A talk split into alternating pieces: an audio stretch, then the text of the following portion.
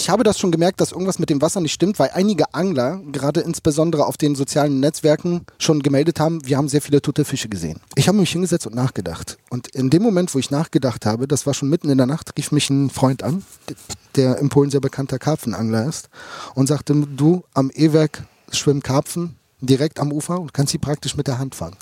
Und dann sage ich, okay, es ist da. Hm. Dann sagt er zu mir, mein, mein, mein Freund, du hast diese Pools bei dir. Funktioniert das? Ich sage jedes Jahr. Bin ich da hingefahren. Wie gesagt, mit dem Auto sind das fünf Minuten.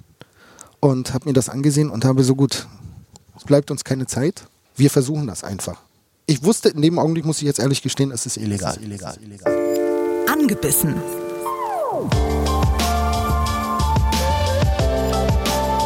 Der ABB Angel Podcast mit Frieda Rössler und Erik Mikan.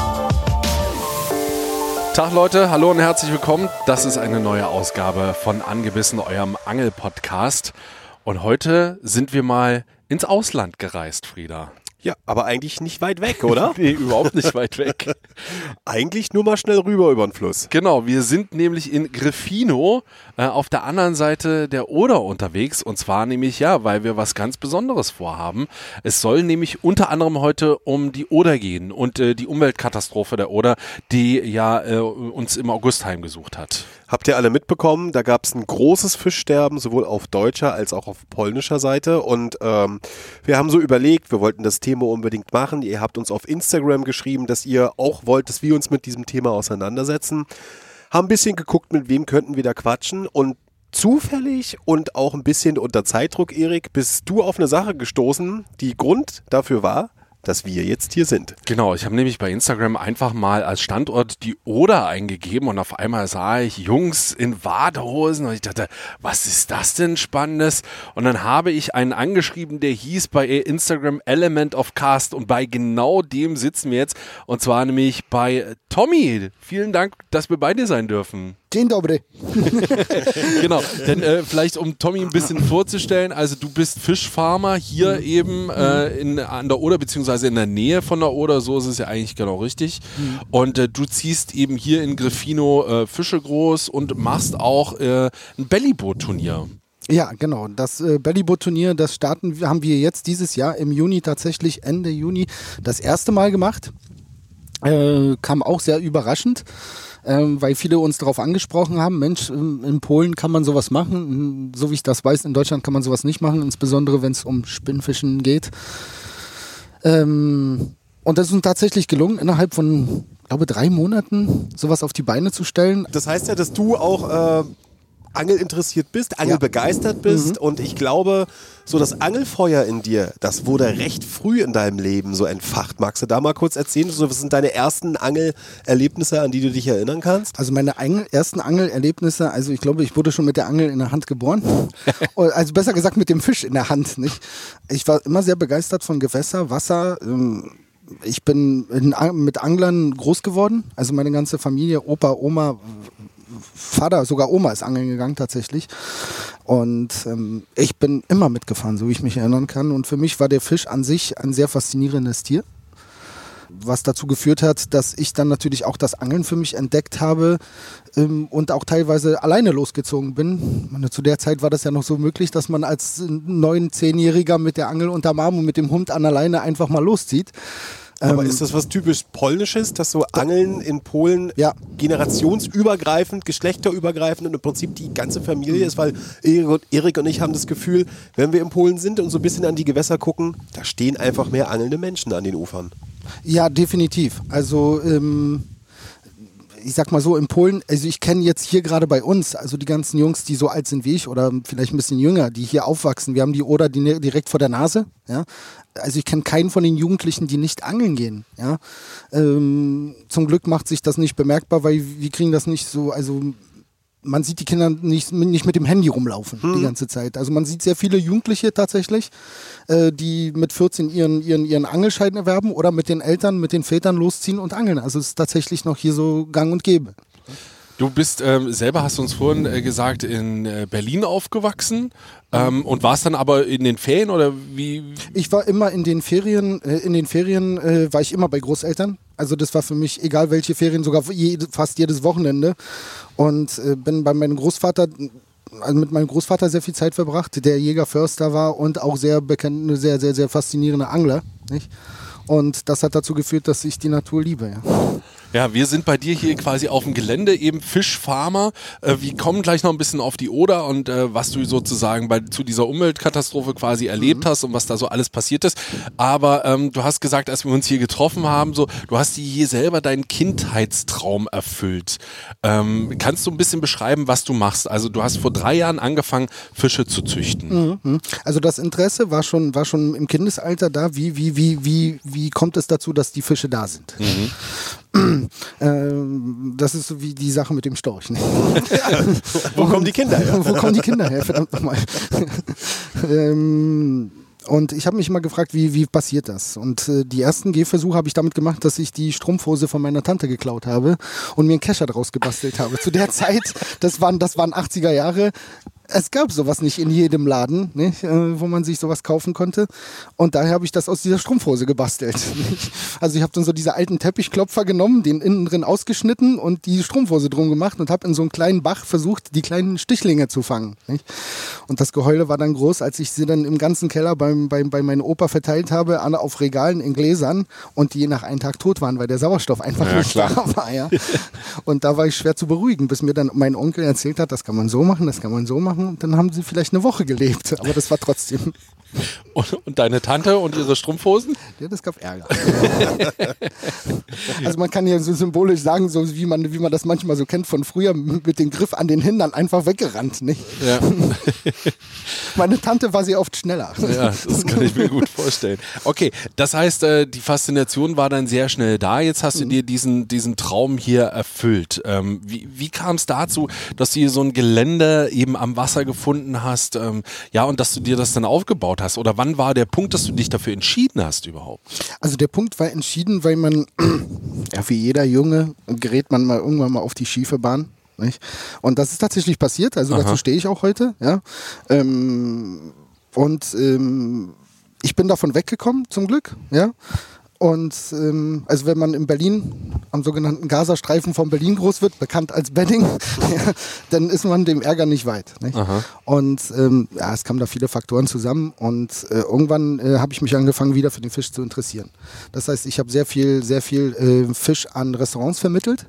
Also äh, praktisch äh, versucht, äh, den, den, den, den Restaurants den bestmöglichen Fisch zu dem bestmöglichen Preis zu bieten. Das heißt, ich habe sie irgendwo aufgekauft und äh, praktisch den dorthin geliefert. Selber mit meinem Bus, mhm. einer Sauerstoffanlage und so ging das eigentlich alles los. Dann habe ich natürlich auch Kurse besucht äh, die mein, die mein Kenntnisstand, wie der Fisch gezüchtet wird, äh, wie der vermehrt wird, wie er schneller wächst, welche Futtermittel er braucht, ähm, mh, besucht, an der Uni teilweise auch und auch an Praktiken, Praktikas an, an, an anderen Fischfarmen in Polen, in Deutschland, sogar in der Schweiz ähm, und habe mir das angeguckt und habe mir gesagt, Mensch, das, das schaffst du schon. Das, du brauchst jetzt nur eigentlich dieses Gelände, um das zu machen. Nur finde mal dieses Gelände. Nicht? Ja, In Deutschland gänzlich unmöglich. Absolut. Habe ich zumindest nicht gefunden. Und dann kannte ich hier meine Nachbarin, die sehr freundlich ist äh, und die habe ich sehr oft besucht, weil ich ihren Fisch, ihren Karpfen gerade sehr oft vermittelt habe. Und ähm, die sagte mir, Mensch, du hast doch hier mal darüber gesprochen und nervst mich jeden Tag damit, mit Anrufen, wie das denn aussieht, ob wir zusammenarbeiten können. Und dann sagte sie, mein Nachbar hat genau die gleiche Anlage, nur deutlich größer und der will verkaufen. Ding. Bing.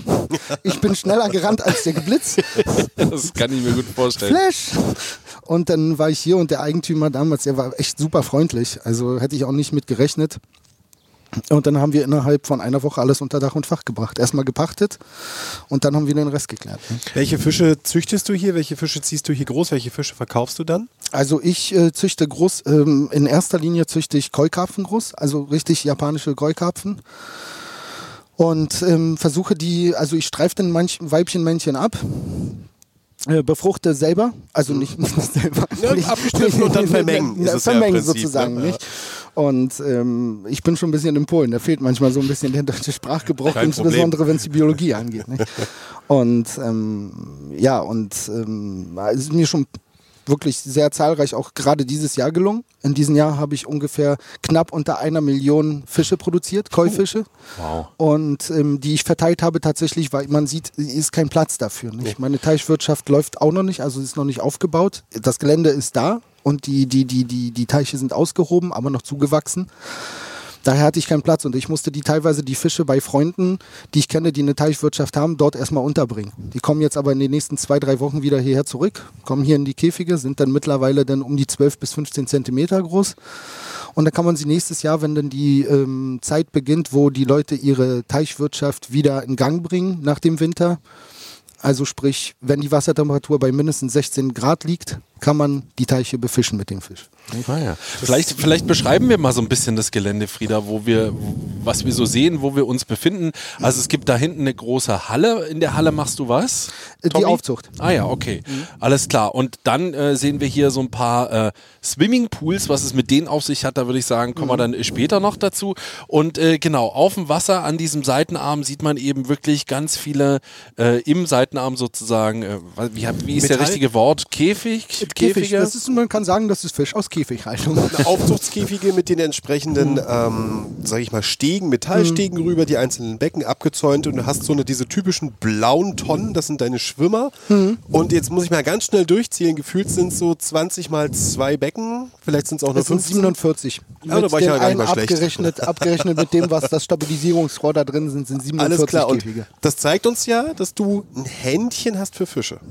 Ich habe hier tatsächlich mein Hobby zum Beruf gemacht. Ich, ich stehe morgens gerne auf, auch wenn manchmal sehr früh, aber ich stehe morgens gerne auf. Ich gehe oben raus und gucke auf die Farm und sage, auf geht's.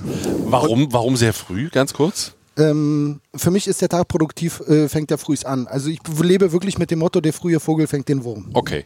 Und für mich bringt das einfach mehr Energie. Es bringt für, für mich, ist, wenn ich um 9 Uhr aufstehen würde, wäre der halbe Tag vorbei. Also für mich ist der, dann, dann ist der Drops gelutscht. Ja, Dann ist schon Tschüss. ja dann, ist, dann ist für mich schon. Aber das passt ja wunderbar. Ähm, Hand für die Fische, steht früh auf. Das heißt, du packst auch gerne an, nehme ich mal jetzt, Ja, ja. entnehme ich mal äh, unserem Gespräch bisher. Diese beiden Komponenten haben dazu geführt, als auch hier diese Oder-Katastrophe sich anbahnte, beziehungsweise auch passiert ist, dass du eben aktiv werden konntest. Bis wir dort aber sind, wollen wir erstmal natürlich von dir auch wissen, wie ist dir das begegnet? Wie hast du davon erfahren, dass auf einmal mit der Oder irgendwas nicht stimmt? Also für mich war das klar, weil man hat ja teilweise auf der Oder sehr viele Fischfarmen. Die sind nicht unbedingt auf der Oder, so wie das hier der Fall ist. Ähm, viele Leute benutzen praktisch das Wasser aus der Oder, natürlich legal, um ihre Pools, die sie irgendwo haben, oder die Teichwirtschaft, die an die Oder grenzt, ähm, mit dem Wasser zu, zu bespeisen, d- wenn man das so sagen darf zu Deutsch. Und ähm, einige Leute haben natürlich auch so ein, so ein vielleicht ein so ein Steg, wo sie ein paar Fische aufbewahren, gerade Verzehrfisch, nicht? Damit er frisch bleibt, das Wasser ist kühl, also hält er sich dort länger, nicht? Außerdem brauchen sie keinen Strom, um das Wasser zu, zu, zu mit Sauerstoff zu anzureichern. Und ja, äh, ich, ich habe das schon gemerkt, dass irgendwas mit dem Wasser nicht stimmt, weil einige Angler, gerade insbesondere auf den sozialen Netzwerken, schon gemeldet haben, wir haben sehr viele tote Fische gesehen. Und das schlägt dann schon irgendwo Alarm, wo du sagst, das kann mal passieren wegen Dürre oder sonst was. Ja, also gibt es viele Eigenschaften, die da, die, die, die da die da spielen können, dass man sagen kann, das kann passieren, ja, aber die Ausmaße waren zu groß. Dann haben wir gesagt, okay, jetzt stimmt was nicht. Dann habe ich die einzelnen Fischzüchter abtelefoniert, die entlang der Oder sind, also gerade Richtung Grünberg. Das ist schon nicht mehr die Oder, die an Deutschland grenzt, sondern mehr ins, nach Polen reingeht, ins östliche. Und tatsächlich in Grünberg sagte mir einer, du, bei mir geht drastisch der Sauerstoffmangel zurück. Und wir haben ein Meter weniger Wasser als sonst dieses Jahr. Und Hitze.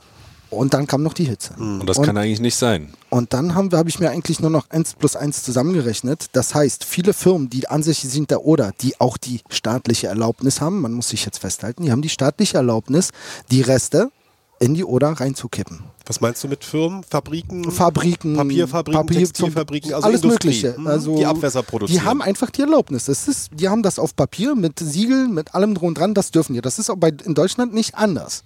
Ja? Und ich habe mir dann gedacht, gut, wenn sie jetzt irgendwo diese Chemikalien reinsetzen oder in die Oder lassen, aber wir haben einen Meter weniger Wasser. Das heißt, in der Oder, wo die Oder flach ist, dass halt dort Grünberg vielleicht maximale Wassertiefe, lasst die bei 3,50 Meter, 4 Meter sein. So, jetzt, wenn ein Meter fehlt, wo sollen die Zander hin? Wo sollen die Brassen hin? Das sind alles Wasserfische, die jeder Angler weiß, die halten sich normalerweise mehr am Grund auf. Ja. Ab und zu auch mal im Mittelwasser Also passiert. Vor allem im Sommer, ne? Wir reden über Anfang August. Und das war ja auch richtig. noch sehr heiß, genau. Richtig. Und, ähm, und dann habe ich gedacht, okay, der, äh, es kommen ja viele Faktoren dazu. Das, wir hatten, glaube ich, das vor einem Jahr war das gleiche Thema ähnlich in Hamburg, wo sie den, den, den Hafengraben vertieft haben. Das heißt, wenn ich irgendwo an einer Stelle tiefer buddel, muss das Wasser irgendwo hin. Ja. Ja? Meine, meine persönliche, ich wiederhole jetzt und unterstreiche das auch, das ist meine Meinung. Ja? Das war alles irgendwie natürlich für mich, wo ich gedacht habe, da, da wird was passieren. Dann habe ich mich mit der Uni zusammengeschlossen, mit den Professoren drüber gesprochen und denen gesagt, so ist der Fall. Was machen wir? Es wurde immer schlimmer. Immer weniger Sauerstoff. Aber nach wie vor keine Chemie. Hm. So, jetzt kommt die einzige Dings, Wasserpflanze. Und da sind auch schon Fische gestorben, Und da logischerweise. sind schon Fische Zeit. gestorben. Nicht? Und dann habe ich gesagt, so wie ich gehört habe, dass es äh, praktisch äh, einige Dörfer passiert hat entlang der Oder, habe ich gesagt, gut, das kommt definitiv hier an.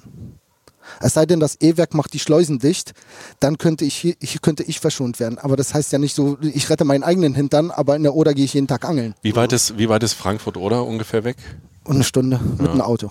Nicht? Und, äh, aber bis das Wasser hier ist, das, das kann drei Tage, kann vier Tage dauern, je nach Wind, je nach Ja. Flut, je nach Ebbe, kann ordentlich. äh, Kann, kann ein Tag dauern, kann auch vier Tage dauern. Ja. Und dann habe ich Ende Juli beschlossen, alle Fische raus. Bei mir, aus den Käfigen. Alle raus aus dem, aus dem natürlichen, natürlich, äh, aus ihrer natürlichen Umgeb- Umgebung.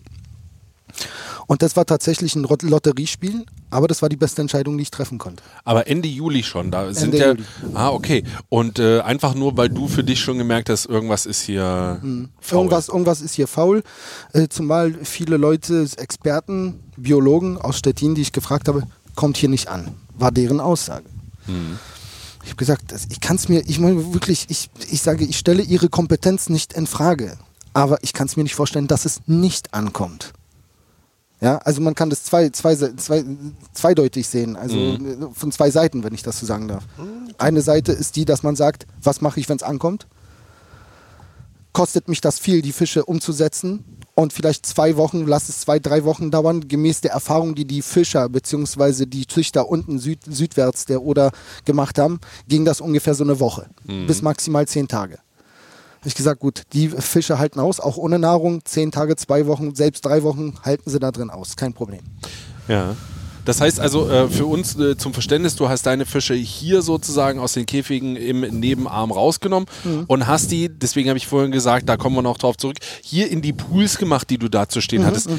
Hast du die sowieso? Badest du gern oder musstest du die, die Nee, kaufen? das, äh, ihr müsst euch eigentlich vorstellen, der, ich habe Störe hier.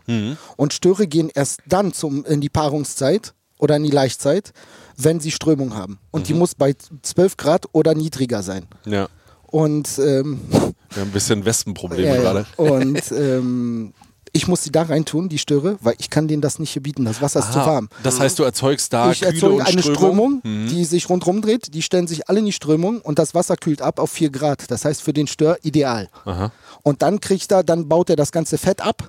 Ja, sozusagen, weil der futtert dann nichts. Der kann teilweise drei Monate da sitzen ohne Futter. Verliert das ganze Fett, baut aber in dem Moment die ganzen Roggen auf, nicht? Also die sogenannten Fischroggen. Ah ja, okay. Und das heißt, du hast dann für dich entschieden, grundsätzlich mit den Fischen, die du hast, Mhm. die kommen dann eben jetzt äh, da in die Pools rein. Also man muss sich vorstellen, dieser Pool, das ist ja ein normaler Badepool, nur dass, Genau. er, nur, dass er extrem groß ist, nicht? Ja, na klar. Genau das, Ähm, was ihr kennt, was Leute einfach im Garten haben. Genau, genau. Und ähm, wenn ich jetzt diesen Pool nehmen würde und den äh, nur rein für eine Fischzucht nehmen würde aus speziellen Stoffen und hast du nicht gesehen, würde ich locker 10.000 Euro für einen Pool bezahlen. Für den habe ich 250 bezahlt. also das ist schon, man muss schon ein bisschen nachdenken. Und das clever. funktioniert. Aber das heißt ja, dass du prophylaktisch, bevor überhaupt, sage ich mal, die Goldalgenschwämme bzw. die Katastrophe hier war, hast du prophylaktisch schon deine gezüchteten Fische in Sicherheit gebracht. So, das ist ja dann das eine, wo man denken würde, okay, du hast für dich alles in Ordnung gebracht, fertig, du hast mit dem ganzen Zeugs nicht mehr zu tun. Aber deine eigentliche Arbeit fing dann ja erst an, als du festgestellt hast, es kommt hier an, es ist hier da. Was hast du da gemacht? Weil äh, das hast ja dann letztendlich nicht nur du gemacht, das haben ja richtig viele Leute dann gemacht. Also ich habe ich habe mich hingesetzt und ehrlich, ich habe mich hingesetzt, nachgedacht. Schon mal gut, schon mal sehr gut. Also ich bin so ein Mensch, ich muss, ich, ich, wenn, wenn mich jemand was fragt und ich weiß es nicht, habe ich gesagt, ich muss, da, ich muss darüber nachdenken. Also ich denke mal, das ist, das ist, das ist ein guter, guter, guter Ansatz, Ja. um A, irgendwas zu führen und B, um sich aus dieser Situation, wo man es nicht weiß, man will nicht sagen, ich weiß es nicht, aber lass mich darüber nachdenken. Vielleicht weiß ich morgen oder sogar in zwei Stunden eine Antwort darauf. Aber ich muss darüber nachdenken. Das mache ich übrigens jeden Morgen, deswegen stehe ich teilweise auch so früh auf, weil ich brauche eine halbe Stunde mit Kaffee und Zigaretten. Was mache ich dann? Und dann sitze ich hier und überlege manchmal, was kannst du heute eigentlich für einen Schwachfug anstellen? nein, nein. Natürlich, was kannst du hier machen, damit es noch produktiver wird und damit man, damit man vielleicht noch mehr Fisch an den Mann bringt. Nicht? Ja. Und natürlich zu, zu, zu, zu, zu guten Preisen. Nicht wie das momentan der Fall ist, weil für mich ist das gänzlich übertrieben. Aber nun gut, da später dazu. Ähm, ich habe mich hingesetzt und nachgedacht. Und in dem Moment, wo ich nachgedacht habe, das war schon mitten in der Nacht, rief mich ein Freund an, der in Polen sehr bekannter Karpfenangler ist, und sagte, du, am E-Werk schwimmen Karpfen direkt am Ufer und kannst sie praktisch mit der Hand fangen. Ich sage, wie bitte? Und das ist von hier, Luftlinie, zweieinhalb bis drei Kilometer. Und dann sage ich, okay, es ist da. So, jetzt ist das Kind in den Brunnen gefallen. Und was machen wir jetzt? Sagt er so, so sagt er zu mir, mein, mein, mein Freund, du hast diese Pools bei dir. Funktioniert das? Ich sage jedes Jahr. Also jedes Jahr, wenn die, wenn die, wenn die Störe zur Leichtzeit gehen. Also sie überleben dort. Hast du noch mehr davon? Ich sag, ich habe noch zwei in Reserve und ich weiß, dass die Feuerwehr sowas hat. Also so eine speziell für die Feuerwehr für, für Löschwasser. Ja. Und die sind ungefähr genauso groß, nur quadratisch. Das tut aber nicht zur Sache. Und dann hat er gesagt, du, wenn wir die kriegen würden, könnten wir die Fische retten? Ich sag, im Grunde genommen schon. Nur ich weiß im Augenblick nicht, was die Fische haben. Ist das tatsächlich Sauerstoffmangel? Ich habe die Fische noch nicht gesehen. Ich kenne das nur aus Bildern vom, vom Fernsehen beziehungsweise aus Bildern von, von, von sozialen Netzwerken, die die Angler reingestellt haben. Für mich ist das nur komisch, weil ich sehe im Moment nur Zander und Brassen. Das heißt Fische, die sich am Grund aufhalten. Der Karpfen wird, mit den Karpfen, der Karpfen hat das noch einigermaßen gut überlebt, zumindest das, was ich gesehen habe und was bei mir gesehen habe. Es waren nämlich ka- kaum Karpfen, die das Problem hatten. Weil wenn bei mir 0,9 Milligramm pro Liter Sauerstoff sind, kann ich den Karpfen drin lassen, der überlebt das. Aber nicht mehr bei 0,5 oder bei 0,0. So war das nämlich hier. 0,0 Milligramm pro Liter Sauerstoff ist nichts Na, tot. tot. Ja. Man sagt vier, also bei uns weiß ich, vier ist die Grenze. Bei vier nehme ich die Störe raus. Das kann hier passieren. Jedes Jahr. Deswegen bleiben die Pools auch stehen. Ich lasse die jetzt sowieso nach der Erfahrung, lasse ich sie erstmal stehen, die stören ja niemanden. Um zurückzukommen zu dem, was wir damals gemacht haben und wie das eigentlich alles anfing, bi- bin ich da hingefahren. Ist, wie gesagt, mit dem Auto sind das fünf Minuten. Und habe mir das angesehen und habe so gut, es bleibt uns keine Zeit. Ich habe noch einige Pools frei. Wir versuchen das einfach. Ich wusste, in dem Augenblick muss ich jetzt ehrlich gestehen, es ist illegal. Also ich habe auch zu meinem Freund, zu meinem Kumpel gesagt, ich sag, du pass auf, ich komme dafür in Teufelsküche, wenn man uns damit an, also damit könnte man uns an den Pranger ziehen. Wir haben es gemacht. Ja, also das kann ich ja jetzt offen sagen. Jetzt ist, ähm, und man sieht es ja auch anhand der Bilder beziehungsweise anhand einiger Reportagen. Ähm, und das hat äh, tatsächlich geklappt. Also die Fische sind, ich habe sie untersucht, beziehungsweise mit, mit, mit einem Professor, den, der gebeten hat, nicht namentlich erwähnt zu werden, äh, deutscherseits, wohl bemerkt, ähm, der hergekommen ist und untersucht hat und gesagt, dem fehlt nichts. Der hat einen Fisch mit sich mitgenommen zum Institut und hat den auch untersucht, hat mich zurückgerufen und natürlich nach ein paar Tagen, das ging nicht sofort, und sagte, dem, dem, dem fehlt nichts. Du könntest eigentlich den jetzt speisen. Haben wir gesagt, gut, jetzt legen wir es richtig los. Ich sag, ähm, die, die, die, die Konsequenzen musste ich allen Leuten, wir waren ja am Anfang vier Leute, später 16 insgesamt, irgendwann bis zu 20 Leuten kamen wir dann zusammen und gesagt haben, also ihr seid euch jetzt der Konsequenz bewusst, dass wenn die Polizei kommt, dass hier Feierabend ist. Also wir könnten Strafen davon. davon also wir könnten mit einer Strafe davon kommen.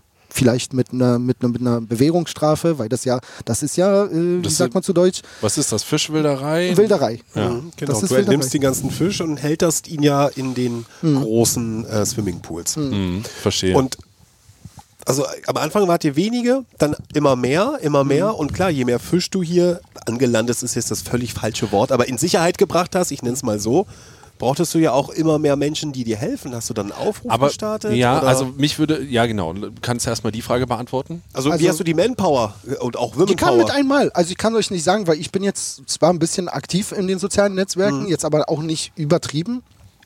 Aber die Jungs, die hier waren, die hatten die Power. Die haben teilweise 20.000 Follower. Ja? Die haben einen Aufruf gestartet. Da sind Leute 800 Kilometer hergefahren aus Polen, um uns hier zu helfen.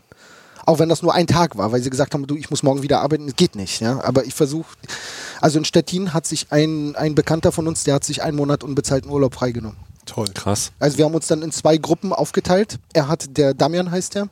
Damian hat die Gruppe in Stettin gemacht und wir haben hier die Gruppe hier äh, Greifenhagen bis Stettin gemacht, nicht? Also er hat da in Stettin hatten die sowieso genug zu tun. Aha.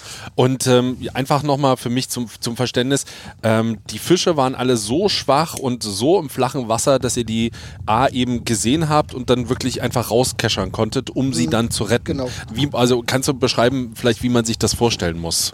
Also das war nicht schwer, weil die tatsächlich sehr, äh, tatsächlich sehr, ähm, sehr schwach waren.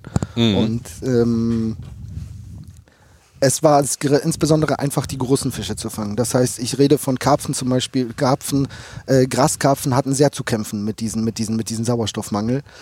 Wir haben, wir haben nur eins vorher gemacht. Ich habe mit dem, was ich hier habe, zu Möglichkeiten an Proben zu entnehmen wegen der Chemikalien, weil wie gesagt, wir wussten immer noch nicht, was es so wirklich ist. Und wir haben Proben entnommen auf alle Stoffe, die jetzt zum Beispiel reizbar könnten sein könnten für die Haut. Weil natürlich irgendwelche, sag ich mal, äh, Toilettenparolen da geschwungen wurden im Internet. Einer hat sich die Hände verbrannt.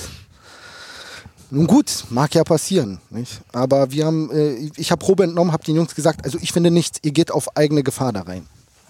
Das ist uns egal. Ja. Badhose an, rein. Und es ist ja nichts passiert. Es ist nichts passiert. Also ich habe mich äh, tatsächlich schon aus dem ganzen Schweiß und den ganzen, weil wir so ermüdet waren, ich habe teilweise dieses Wasser genommen und mir ins Gesicht geklatscht. Weil es war einfach extrem heiß, gerade tagüber. Und dann noch mit der Watthose. Das war kein Geschenk. Stimmt, es war ja, es war ja Hochsommer. Es Es war ist richtig heiß. absolut. Anfang August war hier Hochsommer. da Hast- waren über 30 Grad permanent. Hast du eventuell Zahlen für uns? Weil, äh, klar, es ist schwer einzuschätzen, aber wie viele Fische oder wie viele Tonnen habt ihr gerettet, umgesetzt, äh, in dem Moment dann hier in Sicherheit gebracht und dann natürlich auch ganz wichtig, wieder freigelassen? Hm. Also insgesamt von denen, was wir, was wir reingesetzt haben und freigelassen haben, alles zwischen, ähm, die Ortschaft heißt äh, Widuhova. Die geht ja hier Richtung, Richtung Greifenhagen, also die liegt auch direkt an der Oder. Von, von hier bis Stettin und weit über bis zum Stettiner Haff. Ich glaube, das waren insgesamt, also ich bin, will, will jetzt nicht keine falschen, Nan, äh, keine falschen Zahlen nennen, aber zumindest von dem, was ich Hm, gesehen? gesehen, gesehen habe. Ich meine, ich könnt, kann vielleicht von mir behaupten, dass ich das Auge dafür habe, um zu sagen zu können, wie viel Fisch das sein könnte. Deswegen haben wir ja vorher drüber uns unterhalten, dass du eben auch eine Fischzucht hast und Ahnung hast, genau. Und äh, ich denke, das waren so um die se zwischen sechs und sieben Tonnen. Sechs und sieben Tonnen Fisch habt ihr gerettet. Mhm. Karpfen, Zander, Brassen, Äh, Döbel, Döbel, Aland, Alande, Barsche, sehr viele. Barsche, äh, äh, Welse, Welse, sehr viele Welse mit bei gewesen. Ähm, Barben. Barben waren auch welche bei, aber wenig. Sehr Wenig, wenig. aber, aber immerhin. Es Aber waren es waren welche, dabei. welche, Was, ja. Das war ja für Erik und mich auch so erstaunlich, als man zum Beispiel vom Oderspree-Angler dieses eine Video gesehen hatte von Christopher Mietzner, liebe Grüße nach Frankfurt Oder, wo er auch meinte, Mensch, die Barbe, die wollte ich schon immer mal beangeln in der Oder. Ich wusste oder glaubte gar nicht mehr, dass es die gibt. Und dann hat man diese schlimmen Bilder gesehen und richtig große Exemplare hat es Ja, dahin ja. gerafft und so. Und hast du dann irgendwann auch festgestellt oder, oder rausbekommen, was es denn war? Hier bei euch auch? Ist es je irgendwie ergründet worden? Also ich habe mit den, mit den Professoren darüber gesprochen. Ich habe auch mit dem Leipziger Helmholtz-Institut darüber gesprochen, ähm, weil die auch hier vor Ort waren. Die waren gerade auf der deutschen Seite sehr aktiv. Sehr nette Truppe, Grüße an dieser Seite, wenn ich das so sagen darf. Eine sehr, sehr fachkompetente Truppe, die Leute, ja. Und ähm, für mich, für mich persönlich, muss ich ehrlich gestehen, gilt das zurück auf diese Alge. Die Goldalge. Die, die Auf die Goldalge. sogenannte, so wie man sie heute nennt. Und sie, die, ich muss ehrlich gestehen, ich kannte sie vorher. Ich wusste, dass es kannte sowas gibt, nicht. aber ich kannte diesen Begriff nicht. Ja. Also ich habe hier wenig mit Algen zu tun, weil die Käfige in der Luft sind. Und ich natürlich mache ich mir Gedanken, was auf den Grund der Oder ist. Also man muss auch dazu sagen, man äh, beliest sich ja danach so ein bisschen. Diese Goldalge ist ja was, was aus, äh, was man aus Salzgewässern kennt, ne? Richtig. Also was ja nichts mit, mit normalen Binnengewässern zu tun hat. In Südpolen muss es wohl vereinzelt, aber auch wirklich ganz in ganz geringen Mengen mal vorgekommen sein. Aber in dem Fall hier in der Oder, also zumindest auf dem Abschnitt, war es ja noch nie ein Thema. Also hier war das noch nie ein Thema, weil äh, unsere Oder, also hier gerade ab, wie gesagt, dieser Ortschaft wie Duchowa, vielleicht ein bisschen südlicher, deutlich tiefer ist als zum Beispiel in Grünberg. Hier hast du teilweise in der Oder, gerade hier vorne, hast du teilweise Tiefen bis zu 16 Meter. Die hast du dort nirgends, so wie ich das jetzt sagen darf, ja, oder kann. Ähm, die hast du dort nicht. Und das Problem ist, die Wassermassen können was verarbeiten. Genau. Ich denke, ich denke persönlich, uns schwer hat es uns hier nicht so, also uns hat es nicht so schwer getroffen hier, 1, 2, 3. Und ähm, das Problem war mir dort, wo, wo, das, wo das Wasser flach war. Also zwischen den Buhnköpfen hat es sehr viel äh, reingespielt, weil dort gerade, wo das Wasser gerade läuft, wo keine Kurven sind, wo das nicht so ausgespült wird. Ja, gerade in Frankfurt, ne? Da Ja, war ja. ja sowieso massiv wenig Wasser eh schon in der Oder drin. Dann hast du eine extrem hohe Wassertemperatur, dann kommt ein extrem hoher Salzgehalt. Also es kam ja auch alles zusammen. Und im, im Prinzip idealer Nährboden für die Goldalge. So, das habe ich jetzt auch mir natürlich nur angelesen. Nach der Katastrophe, die ja in irgendeiner Form schon wohl vorhanden ist, aber wie sie in, in so einer Art Starre ist. Und wenn eben diese Faktoren eben da sind, Niedrigwasser, Hitze, wenig, äh, wenig Sauerstoff und viel Salz, dann ist die auch explosionsartig da. Vermehrt sich und ähm, ist dann eben auch giftig und zwar nur für Tiere, die eben über die Kiemen atmen, also die den Wa- Sauerstoff aus der Luft ziehen, Richtig. Äh, Quatsch, aus dem Wasser ziehen, genau, das ist der Unterschied. Deswegen hat es ja Vögel zum Beispiel nicht erwischt. Nee. Da kann ich schon mal vorausblicken, da wir alles keine Wissenschaftler sind. Erik, wir machen noch diesen Talk, den Sie, hört ihr nämlich in der nächsten Episode, wo Genau. wir dann wirklich uns äh, dem wissenschaftlich nähern. Aber zurück zu dir. Die, die Story von dir ist ja auch, dass ihr mit Bussen die Fische transportiert habt, weil es so viele waren und ihr ja irgendwie Werkzeuge brauchtet oder Tools, um das zu bewerkstelligen. Magst du das nochmal kurz beschreiben, äh, wie erfinderisch ihr auch sein mussten, um im Prinzip dieser Lage Herr zu werden? Also wir haben tatsächlich am Anfang mit unserem eigenen Material ähm, gearbeitet. Das heißt, ich habe natürlich zwei Kescher hier, die nur für, die, für das Fischverladen gemacht sind. Das heißt, die sind extrem stabil, extrem schwer. Ja? Ähm, die halten aus, wenn ich da 60 Kilo Fisch rein tue und den einfach mal hochhebe, das Netz hält das. Aber die normalen gängigen Kescher, die, die, die Angel, Angel, Angel, äh, Wirtschaft, wenn man das so sagen kann, Angelindustrie. Angelindustrie zur Verfügung stellt, beziehungsweise man diese käuflich erwerben kann, oft zu einem sehr hohen Preis. Ähm, die haben überhaupt nichts getaugt. Ja. auch diese Karpfen, Karpfen, typischen Karpfenkescher, ja, die man so in zwei teilen kann, wo man den Fisch transportiert haben, die, das ging noch. Aber alles andere war gänzlich unbrauchbar. Aber dann meldete sich jemand bei uns, äh, anonym, und ähm, sagte, du pass auf, ich rufe dich jetzt einmal an.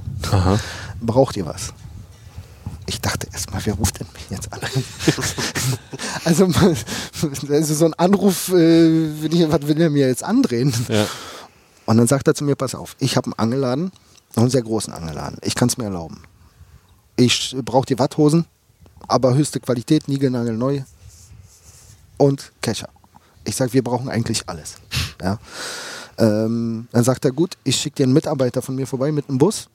Du triffst dich da und da mit ihm. Übergabe. Übergabe. So, dann gehst du in den Bus rein und holst alles raus, was in Kartons verpackt ist mit einem X. Dachte, Vom Laster das- gefallen?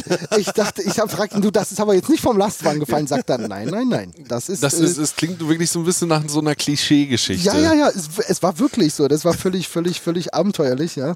Ähm, ich bin wirklich bei mir aus dem Bus gestiegen vor diesen, vor diesen Parkplatz, von diesem Supermarkt und habe mich umgedreht und dachte, also wenn sie mich jetzt hops nehmen können, dann ist jetzt der beste Augenblick dafür. Oder versteckte Kamera. Oder versteckte Kamera, nicht?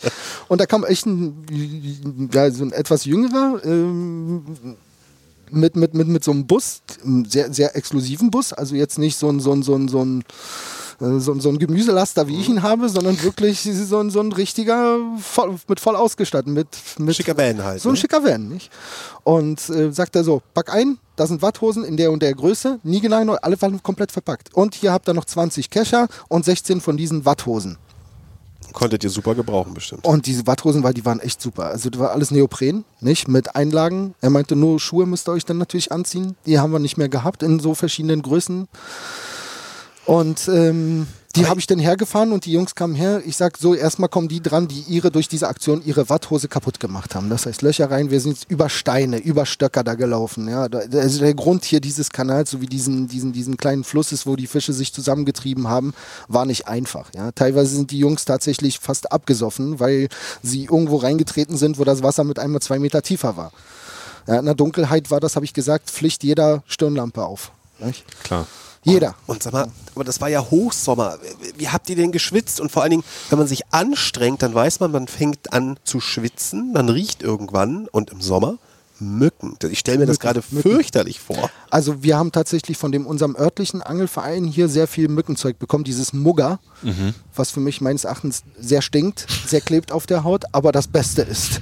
Äh, und da hat uns einen ganzen Karton vorbeigebracht damit. Nicht? Und hat gesagt, so sprüht euch mal ein, aber es hat tro- trotzdem nichts gebracht, weil du warst nass von oben bis unten. Ja? Also es hat die Mücken schon abgeschreckt, aber du warst den ganzen Tag im Wasser. Ich hab, muss ehrlich sagen, ich habe erst die Mücken festgestellt, wenn ich raus war, kurz eine rauchen, was trinken und weitermachen. Ja? Ähm, dann habe ich gemerkt, aber so wie wir im Wasser waren, da war der Adrenalinspiegel so hoch, weil du warst, warst in, einem, in einem Abschnitt von einem Fluss, der vielleicht zwei Meter breit ist, ein Meter tief ist. Und du hast zwischen dir Waller gehabt, die 1,80 Meter waren. Wenn dir die gegen das Knie geschwommen ist, hast du dir in die Hose gemacht. Also das war ein etwas anderes Gefühl. Nicht? Ja, also der, ich. ich hab, wir haben teilweise das Gefühl gehabt, wir haben schon drüber gelacht, jagen wir die oder die uns? Also das ist ja wirklich äh, eine abgefahrene Geschichte und äh, das hat man als zumindest so in der Angler-Community immer wieder mitbekommen, dass ich das Gefühl hatte, dass ähm, gerade auf polnischer Seite sich so vor allem Angler irgendwie immer sehr viel engagiert haben und sofort irgendwie geholfen haben. Ähm, wie, wie war, du hast jetzt gesagt, die Unterstützung war sehr viel von, von polnischer Seite. Gab es von, von deutscher Seite in irgendeiner Form ein bisschen Hilfe? Also wir hatten von deutscher Seite insbesondere so Hilfe, weil ich natürlich sehr viele Angelfreunde habe, die auch sehr weit entfernt sind, von denen ich, ich, woll, ich, ich kon, kann, konnte und wollte auch nicht von denen verlangen, auch wenn ich wüsste, sie wären am liebsten in ein Auto gestiegen und hergekommen. Das weiß ich. Das, ich brauche die Jungs nur angucken und weiß ganz genau, die sitzen da und Urlaub scheiden. ne? Und äh, da waren viele bei, ähm, aber die haben uns zum Beispiel unterstützt, wo sie gesagt haben, was können wir euch zuschicken? Pullover vielleicht von unseren Angeldings jetzt. Ihr müsst dafür auch nichts bezahlen. Wir schicken euch das. Oder, oder, oder wir schicken euch auch irgendwie Kescher. Oder wie, wie, sogar teilweise wurde uns Geld angeboten dafür, dass wir uns irgendwas besorgen können. Oder uns Wasser besorgen können, damit wir was trinken können, weil es wirklich extrem heiß war, nicht? Also man kennt ja die Polen. Also das Wasser war es nicht. Es war mehr so der Kasten Bier. Nicht? Aber das ist doch in Ordnung. Und Ja. ich frage mich dann auch immer, wie lange wart ihr denn in diesem Ausnahmezustand? Zwei Wochen? Zwei Wochen. 14 Tage? 14 Tage Jeden rund um Tag. die Uhr. Boah. Also wir haben uns, wir haben uns nach einer Woche waren wir wirklich platt und wir haben uns dann abgewechselt, so dass wir gesagt haben, so die einen gehen schlafen nach Hause. Kaum einer hat's gemacht, ganz ehrlich. Kaum. Die haben, wir haben alle in den Autos geschlafen vor Ort. Also ich habe Leuten ge- angeboten, bei mir zu übernachten, weil das unmittelbar in unmittelbarer Nähe, war-. Die haben teilweise Zelte dort aufgeschlagen. Einmal aus dem Grund, weil sie gesagt haben, es lohnt sich nicht nach Hause zu fahren. Ähm, vielleicht sind sie nur schnell, teilweise waren sie bei mir duschen. Ähm, entweder sind sie nach Hause gefahren, dort geblieben, ähm, wobei ich sagen muss, es musste, mussten immer zwei Leute da bleiben. Das hat den ganz einfachen Hintergrund, Wilderer. Was? Wollt- Ich, ja, Ja. ich, Also Wilderer, äh, wie? wollten die an die Bassins Die, ran? die, nee, hier nicht, die wollten da, wir haben ja die Fische, die größer waren und die, denen es deutlich besser ging, zumindest äußerlich, haben wir die zusammengetrieben in den kleinen Fluss, der dort ist. Das Wie ist so ein in so kleiner ein Graben Zulauf. oder was? So ein Graben. Und den, wie gesagt, der ist zwei Meter breit und ungefähr einen Meter tief, vielleicht an einigen Stellen 1,50 Meter fünfzig tief. Und dort haben wir das Wasser gemessen und der hatte deutlich mehr Sauerstoff, war, war, war, war, war kälter auch. Ja, war nicht so warm, weil das Wasser hatte zu dem Zeitpunkt 30 Grad Wassertemperatur. Das heißt, ob du jetzt die Watthose anhattest oder nicht, das, es war mit der Watthose wie in einer Sauna. Ja. Und ähm, wir haben die Fische da zusammengetrieben. Aber nicht, indem wir sie verletzt haben oder äh, gefangen haben und da reingeschmissen haben, sondern wirklich, wir haben drei Boote genommen, haben ein großes Stellnetz von den Fischern bekommen, die auch hergekommen sind. Und dann haben wir die Fische einfach über drei Boote, über ein großes Schleppnetz da reingetrieben. Und das haben wir jedes Mal aufs Neue wiederholt. Also da sind einige Jungs auch baden gegangen, weil die natürlich noch nie Ja, mit so einem Netz gearbeitet haben. Es ist nicht so einfach mit so einem Netz, nicht? Und vor allem, wenn man das nicht weiß, wie man das macht. Aber wie die Fischer haben uns hier gut geholfen. Also da kamen Fischer teilweise von 100 Kilometer Entfernung, die gesagt haben, wir haben Netze, wir haben alles, wir haben Boote, wir nehmen, bringen die Boote mit, wir können wir irgendwo bei dir einsetzen, die äh, Slippen. Ja, hier ist ein Slip, Schlüssel besorgen wir, kein Problem. Aber, dann- und dann waren da immer noch Leute dabei, die aber sich da Fisch wegnehmen, wegholen wollten. Und das waren teilweise Leute, äh, die, insbesondere die, muss ich ehrlich und leider sagen, ältere, ältere Generation. Wo die tatsächlich wirklich, wo der Graben denn weitergeht, da also dieser kleine Fluss, dieser Nebenfluss, da standen die weiter hinten im Wald mit den Mistgabeln. Mit Mistgabeln. Ja. Und haben wahrscheinlich Und dann wollten- reingestoßen, genau, weil ganz genau. viele große. Das ist nicht dein Ernst. Ja, Aber warum? Wie, ihr, ihr tut alles, damit die Fische überleben. Ja, weil- weil Seit ich- 14 Tage lang im völligen Ausnahmezustand und es gibt wirklich Menschen, die mit einer Mistgabel an einem Graben stehen und zustechen. also wie soll ich das nennen? Geistige Umnachtung? Ja, Ja. zum Beispiel. Und Ja. wie habt ihr die vertrieben? Erschreckt oder habt ihr patrouilliert mit, Ich auch sag mit mal- Mistgabeln? Nein, nein, ich sag mal, nein, mit, mit, äh, so primitiv waren wir jetzt nicht. wir, waren, wir waren deutlich besser ausgestattet. Ähm, Oh. Natürlich, äh, natürlich in, in, in jeglichen Formen der, der, der, wie sagt man so schön, der Meinungshilfe. Meinungsverstärkung. Äh, Meinungsverstärkung, nicht? Ähm, und wir haben den schnell, ziemlich schnell deutlich gemacht, ähm, dass es so nicht geht. Ne? Natürlich nicht. Ne? Also ich sage das jetzt ganz vorsichtig, Ja. nicht? Ja, ja. Äh, äh, Ja, ja, ich glaube, weil es anders ging nicht. Also ich glaube, anders hätten die das auch nicht verstanden. Wollte ich, deswegen frage ich ja gar nach. Sie haben es dann aber verstanden, eure nachdringliche Aufforderung, Ja, ja. sich doch bitte zu entfernen von dem Ort des Geschehens. Ja, wir, wir nennen das mal dieses Anruf, Anruf- oder Aufrufverfahren haben wir durchgeführt, gesetzmäßig ja? Ja. und vorschriftsmäßig. Aber da kamen dann bestimmt auch neue, weil sich das dann wohl rumgesprochen hat. Ja, das ist selbstverständlich. Die 14 aber Tage durch. die 14 Tage durch eigentlich. Ne. Also kann man sagen, irgendwann hat es dann aufge... Es gab mal Pausen, aber also am schlimmsten war das immer so von Donnerstag bis Sonntag. Wahnsinn. Dann wusstest du, da muss einer Wache stehen. Hier sind, Wir sind teilweise wirklich, wir haben, den, wir haben dort Zeltlager aufgestellt. Äh, ein Freund von mir, der sich Urlaub genommen hat, äh, der kam mit seinem Wohnwagen und stand wirklich die ganze Zeit. Der hat sich da komplett eingenistet in seinem Wohnwagen, hat sich alle, alles, was zu essen geht, erst dann, der Wohnwagen ist von da nicht weggekommen. Der stand da Tag und Nacht. Und sagt da, wenn ich da alleine stehe. Wahnsinn. Also, ähm, was irgendwie ganz interessant ist, äh, wenn man sich so Sachen durchliest zu dem Thema und irgendwie versucht so äh, zu ergründen, was ist da eigentlich genau passiert, dann hört man immer wieder, ähm, ja, da gibt's da mal eine Behörde, die genehmigt da den Einfluss, dann gibt's da mal eine Behörde, die gibt's den. Es fehlt angeblich in Polen sozusagen so eine, so eine übergeordnete Behörde, die das aber alles mal sammelt, damit man weiß, wie viel Abflusswasser kommt da überhaupt insgesamt in die Oder. Wie, wie ist denn so dein Eindruck? Wie die, ist die öffentliche Wahrnehmung in Polen zu dieser Umweltkatastrophe? Also die, die, es hat, es hat, es hat ganz leicht damit angefangen, indem die Politiker natürlich am Anfang, beziehungsweise die verantwortlichen Einrichtungen, staatlichen Einrichtungen nicht wussten wirklich, was es ist. Man kann nicht von denen erwarten, dass die gleich alles wissen. Nö, das ist ja okay. Nur wichtig wäre mal es auch, auch nicht nur in diesem Thema. Ich sage das jetzt ganz, ganz vorsichtig. Ähm, nicht nur in diesem Thema, manchmal sich auch mal Rat von einem Profi, der jeden Tag damit zu tun hat, einzuholen. Von Praktikern. Von Praktikern. Einfach mal anrufen, es hätte gereicht. Bei den Professoren von der Uni hat drei Wochen lang keiner angerufen. Die 30 Jahre auf diesen Gewässer sitzen. Tagtäglich. Und nicht nur im Büro sitzen und den Studenten erzählen, mach das, mach das nicht. Sondern denen wirklich was beibringen. Aber ich glaube, das ist nicht nur ein Problem in Polen, sondern auch in Deutschland. Nee, natürlich. Ähm, wie, wie, wie nimmst du das so grundsätzlich wahr, die Verständigung über, über die Oder? Was ich jetzt aber nochmal zu sagen will, weil ich will das jetzt alles nicht Klar. schlecht reden, weil es sind auch sehr viele Sachen gut gelaufen. Das möchte ich vielleicht noch an dieser Stelle erwähnen. Okay. Dass ähm, es wurde ein Krisenstab aufgerufen von Umweltschutz, der Gemeinde, der, der, der, der, der, der, der, den Ministerium, den, den, den regionalen Ministerium ähm, wurde aufgerufen. Dort wurden Sachen besprochen, dort wurden Sachen zur Verfügung gestellt. Ähm, sie konnten uns, sie wussten, dass es uns gibt. Und sie wussten, was wir machen. Und sie haben auch selber in dieser Erklärung, die ich auch schriftlich bis heute an der Wand zu hängen habe, dass es untersagt ist. Aber wiederum haben sie uns so praktisch so, man kann sagen, so unterm Tisch, Geduldet. nein, Hilfe sogar rangeholt. Das Oh, heißt, sie haben die schön. Feuerwehr ver verständigt, dass die uns helfen sollen, wenn, wenn die Feuerwehr Zeit hat. Nicht? Weil die Feuerwehr war sehr viel an der Oder unterwegs, weil die mussten Klar. die Fische einsammeln. Aber wenn sie Zeit haben und wenn Leute dabei sind, insbesondere bei der Freiwilligen Feuerwehr, die uns unterstützen sollen. Und die kamen tatsächlich. Das ist schön. Und sag mal, Bürgermeister hier vom Ort, wie war der drauf? Also ich fand den, äh, der Bürgermeister, das war halt das, was ich damit sagen wollte. Der Bürgermeister, das waren so kleine Pfeile, wo wir wussten, es kommt von da. Ja. Okay. Es kam auch sehr viel über Beziehungen, weil zum Beispiel der Chef der Freiwilligen Feuerwehr der Nachbar von meinem Kumpel ist. Ah ja. Weil das ist, das ist nicht Berlin hier, das ist nicht groß. Ja. Das ist eine kleine Gemeinde. Ja. Und wie ich schon sagte, ich kennt jeder jeden. Ja. Und äh, die wussten, dass wir es machen, die wussten aber auch wiederum, wir werden nicht aufzuhalten sein. Ja. Und wenn die uns versuchen aufzuhalten, auch unter Anwendung von, sage ich mal, polizeilichen oder unmittelbaren Zwang oder wie auch immer man das nennen darf, ja, ähm, werden die damit nicht durchkommen und das wird öffentlich. Und wenn das öffentlich kommt, dann wird es eine Schlammschlacht. Also dann kriegen die, dann wird das ein Shitstorm, den sie noch nie erlebt haben, insbesondere bei den polnischen Anglern. Und ich denke mal, wenn das breitgetreten worden wäre, dann hätte es auch in Deutschland auch gekracht. Ja. Was du jetzt gefragt hast mit der Zusammenarbeit, gehe ich jetzt mal davon aus, es geht die Zusammenarbeit, dass wir Nachbarn sind.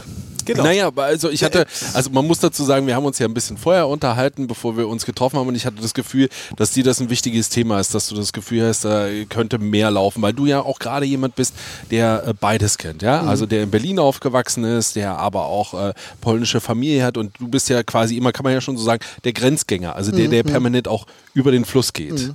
Für mich ist das sehr wichtig. Ist klar, gibt es Vorurteile. Fahr nach Polen, dein Auto ist schon da. Oder, oder, oder wie gesagt, der, der, der, der arrogante Deutsche. Nicht? Ja.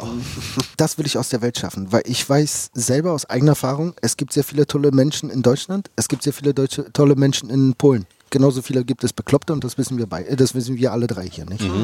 Ich will das aber in Welt schaffen, weil ich finde diese Zusammenarbeit, es gibt sehr viele, wie- wie ich schon sagte, sehr viele tolle Angler und die Angelmethoden sind, äh, beziehungsweise die Herangehensweise an dieses Gewässer und die Mentalität nach zu angeln ist sehr, sehr unterschiedlich. Habe ich bis jetzt festgestellt. Es ist jetzt nicht lange Zeit. Ich mag mich täuschen. Aber ich habe festgestellt, dass sie etwas anders ist.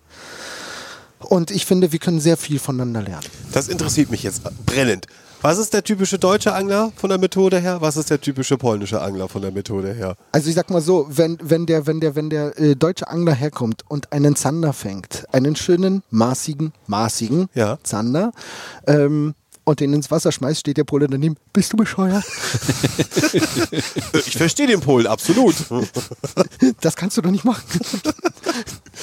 Und äh, teilweise hat man so das Gefühl, der würde am liebsten hinterher springen.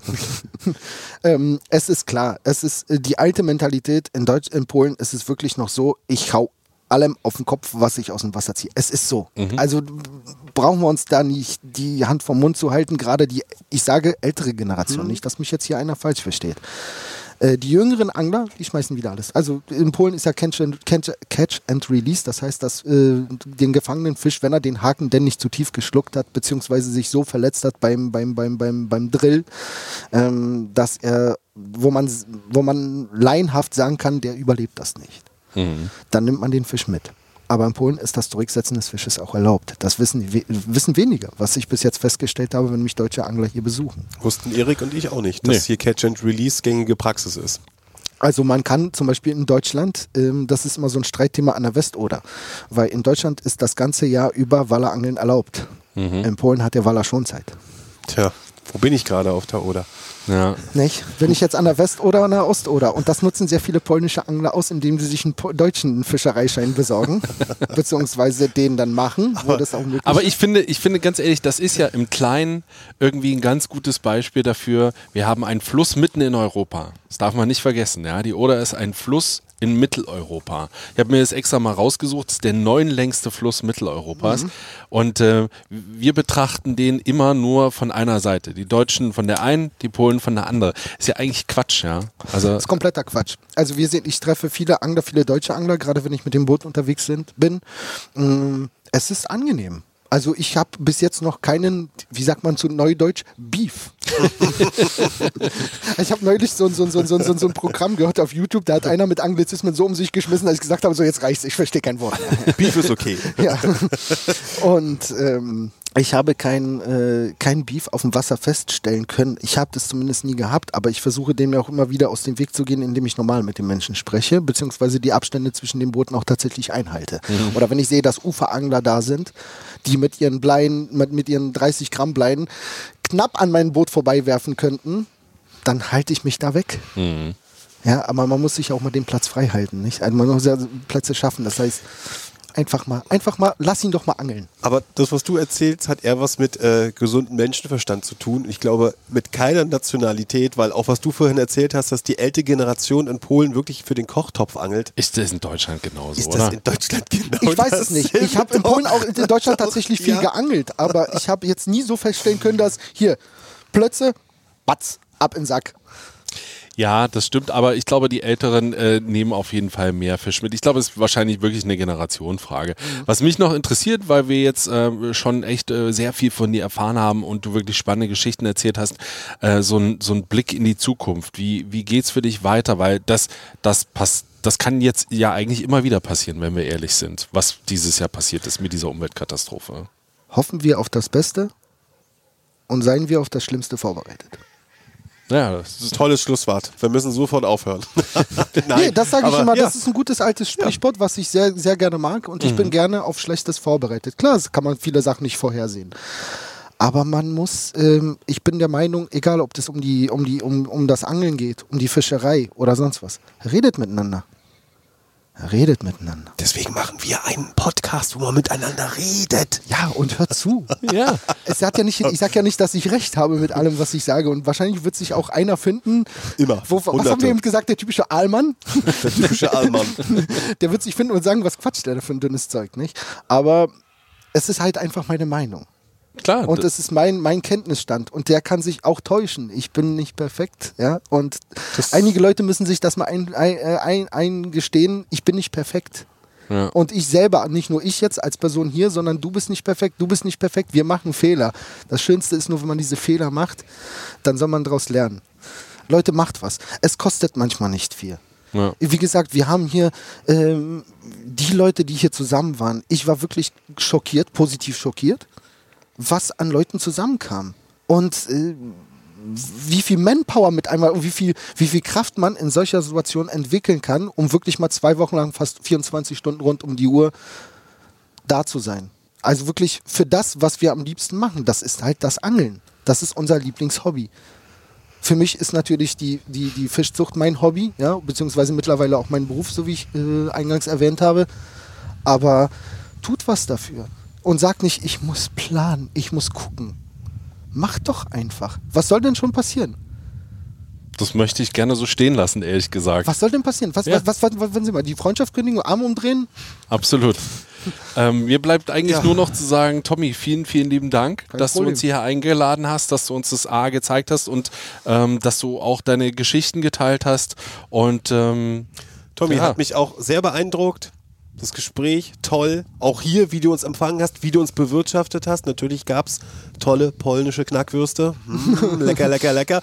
Und äh, Erik, äh, das war jetzt der erste Teil, wo wir, wo du eine Geschichte gefunden hast mit Tommy, äh, die wir euch jetzt erzählt haben, über die wir uns unterhalten haben. Nächste Woche, Leute, wirklich nächste Woche, nicht in 14 Tagen, sondern nächste Woche gibt's was nochmal zum Thema, oder?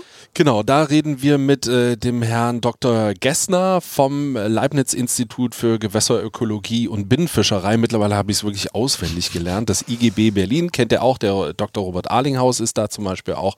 Äh, er, der Herr Ge Dr. Gessner ist der Vater der Störe und zieht die ja auch an der Oder auf und hat sich natürlich wissenschaftlich ganz intensiv mit dieser Umweltkatastrophe beschäftigt. Und da wollen wir natürlich wissenschaftlich der ganzen Nummer noch so ein bisschen auf den Zahn fühlen. Für Anregungen, Fragen oder Kritik könnt ihr uns gerne Mail schreiben, zum Beispiel äh, angebissen at rbb-online.de. Tja, und Bilder, Stories oder auch vielleicht, wie es hier aussieht bei Tommy, wer weiß, könnt ihr bei uns auf dem Instagram-Profil sehen. Angebissen Podcast. Bei Instagram müsst ihr einfach mal suchen, falls ihr uns eh nicht schon folgt.